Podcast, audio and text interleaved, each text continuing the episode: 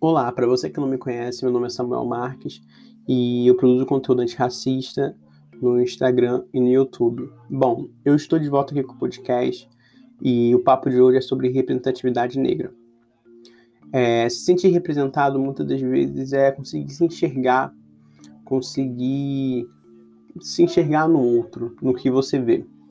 E muitas das vezes a população negra ela acaba por não conseguir se enxergar e se questionar se realmente é, sua imagem existe, se sua imagem é algo positivo.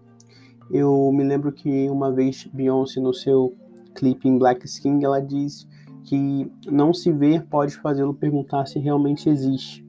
E isso é muito real, porque muitas pessoas acham que é bobagem, porque muitas pessoas nunca passaram por isso. Então, muitas das vezes nós queremos nos sentir representados e não conseguimos porque a gente vive numa sociedade que, infelizmente, ainda é muito é, racista, patriarcal, elitista, uma sociedade que privilegia a branquitude e que tudo é voltado para a branquitude, que os filmes são voltados para a branquitude, em que a sociedade é voltada para agradar a branquitude, que as pessoas pretas são ensinadas a saírem de casas com um documento, com uma roupa bonita, perfumadas, para não serem mal olhadas pela branquitude e, infelizmente, pela violência que hoje cerca esse genocídio que acontece com a população negra. Então, muitas das vezes a gente tem que parar para pensar se o que a gente fala é real para nós e nos colocarmos no lugar de empatia de pessoas negras. Sermos empáticos com essas pessoas. Porque nunca saber, as pessoas que não são negras nunca vão saber o que é passar pelo que nós, pessoas negras, passamos. Então, a gente está sempre nesse lugar de luta, nesse lugar de receio, nesse lugar de sair, não saber se vai é, voltar é, eu gosto muito do álbum do Emicida, do Amarelo, né, Amar Elo. Ele retrata muito isso. Quem a pessoa negra que ouviu isso, que veio de comunidade, ela se reconhece muito no álbum, começando ali com, com Princípia, a primeira faixa do álbum, e depois indo para e depois é, indo para as outras faixas, como Esmalha. Então, é, são músicas que representam o cotidiano de pessoas pretas é, quando ele diz esmalha, ele, é, ele diz assim numa parte da música: esmalha quis tocar o céu, mas terminou no chão. E quando a gente para para analisar, realmente é muito, muito isso que acontece com as pessoas pretas mesmo. Muitas, é, muitas, muitos jovens, quantos sonhos querem tocar ao céu e acabam indo ao chão mortos, sabe? Querem é, é, é, que ela diz assim: é, sua alma subiu ao céu, seu corpo desceu ao mar. Então a, a gente sonha, a gente projeta, a gente quer conquistar, mas muitas das vezes, por esse estado racista, por as pessoas que não incentivam, a gente tenta tocar ao céu, mas acaba caindo no mar. Então, essa analogia dada por é, Emicida e Fernanda Montenegro no, no álbum Esmalha foi realmente genial. Então, é, eu me lembro até de uma vez que no Instagram vi uma foto de uma, uma menina negra do lado da Maju no, na televisão. E aquilo ali é, parece mínimo para pra, as pessoas, mas aquilo ali é de suma importância para aquela criança, para que ela se sinta é, representada, para que ela possa, que ela possa, que ela possa saber que ela pode chegar naquele lugar algum dia. Bom, e só para avisar, gente, eu não vou cortar os áudios, tá? Então, é, alguns erros vão ter mesmo. E é normal, tá? Então, assim, para que elas possam é, se enxergar nisso. Eu me lembro que quando eu era do oitavo ano, em 2016, hoje eu já sou formado pela escola e busco a graduação. É, eu me lembro que na, nessa sala de aula é, eu conheci uma professora negra de matemática e nesse dia na escola, até me lembro, era um dia, não me lembro muito bem as condições do dia, mas eu cheguei na sala e quando eu deparei com a, aquela situação, eu fiquei meio assim pensando, cara, o que, que pode ser? É, por que, que eu tô me sentindo assim, né? Devia ser tão normal. E eu tinha 13 anos só. E eu cheguei na sala de aula e eu não conhecia a professora. Eu me lembro que ela tava com uma blusa amarela. Eu falo isso com ela até hoje, a gente ri sobre isso.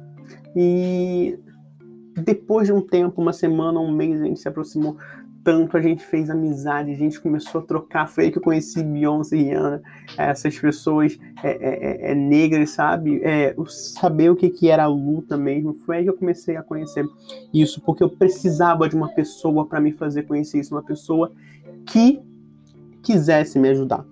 E é aí que eu falo que é muito importante que as escolas tenham esse assunto antirracismo, que tem um assunto de racismo, representatividade negra em suas pautas, porque, gente, é muito importante. Não existe escola sem política. Escola é um espaço político. A escola que fala que não quer debater política é uma escola que está é, privilegiando o lado mais forte, o lobo mais forte. Não se enganem dizendo que ah, eu sou neutro. Não existe neutralidade no Brasil em lugar nenhum tá? É, então a escola tem que assumir esse lugar antirracista, esse lugar de, de ajudar a causa das pessoas pretas, tá? Porque nós já somos é, naturalmente excluídos. E não é um papo de vitimismo, não, tá, gente? Porque muita gente acha que é vitimismo que as pessoas pretas não chegam onde estão, mas só quem já é, é, mora ou já morou em comunidade vê a situação ver o que, como é difícil, sabe? Você se manter dentro desse sistema, sabe como é. Então, é muito importante que a gente venha se colocar no lugar dos outros mesmo, sabe? Que a gente é, tenha um pouquinho só de empatia, um pouquinho. É só você você pensar, poxa, por que é tão fácil para mim e difícil para outras pessoas? As pessoas não tiram tempo para pensar nisso, sabe? Então, é muito importante que a gente é, saia do nosso lugar de conforto e venha para esse lugar de desconforto mesmo, sabe? Da, esse lugar da, da, da, É como se fosse, uma analogia aqui, é, um grãozinho de areia dentro de, um, de uma ostra, para você começar a, se desconfortar e virar, virar uma pérola, virar uma joia dentro de você, acender uma luz em você para que você possa transformar outras pessoas, entender se você está em um lugar privilegiado, entender o seu lugar de privilégio, como você pode ajudar isso, sabe?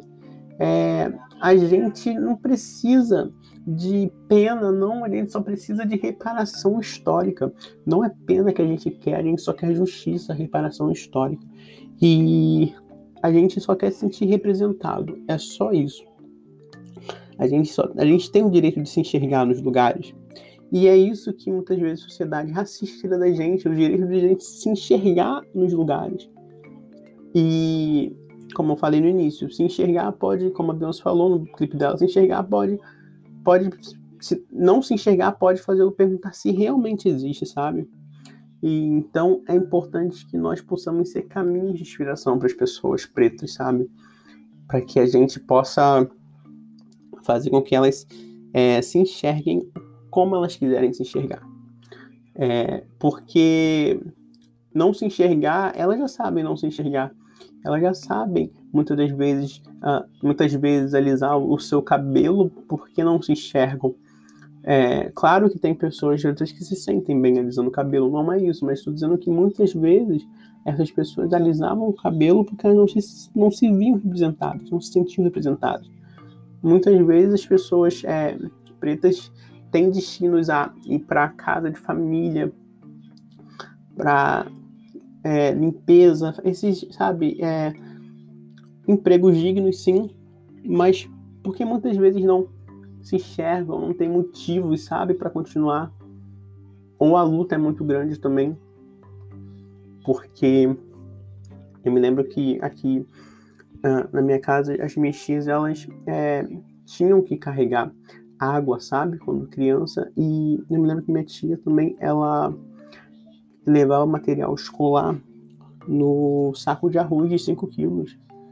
Então, como que a gente chega para uma pessoa é, que sofreu isso, a gente fala: ah, você não conseguiu porque você não quis. Então, vocês entendem o que é representatividade, vocês entendem o que é passar por isso. Muitas, das, muitas vezes não. Mas é, é só escutar o outro, sabe? Só você parar e perguntar um pouco. Mas esse, esse ato de escutar tá cada vez mais difícil. E tá difícil para as pessoas se sentirem representadas e se sentirem potentes. É muito difícil. É muito difícil. Então eu queria que vocês refletissem sobre isso essa semana.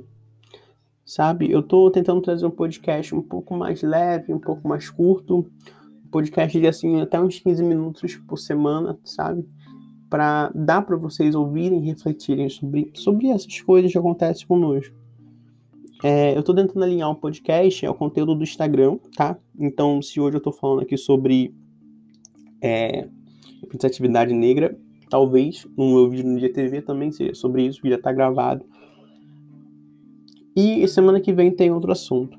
Então eu espero muito que você tenha gostado desse nosso papo aqui de aproximadamente 10 minutos e que você possa realmente fazer a diferença na vida das pessoas negras, porque elas esperam, elas esperam e muitas das vezes elas só estão esperando um incentivo. Então seja você essa ponte de incentivo, não espere dos outros. A diferença começa conosco. Eu sempre digo que 1% a cada dia vira 100% em muito pouco tempo. É, então, como diria o ditado, né? De, de grão em grão a galinha faz o papo, não é isso? Então é isso, gente. De pouco em pouco a gente, a gente vai melhorando a sociedade, a gente vai melhorando os nossos pensamentos. E então eu espero que você tenha gostado e que você ouça o, nosso, o meu próximo podcast aqui, tá bom? Tchau. Até semana que vem.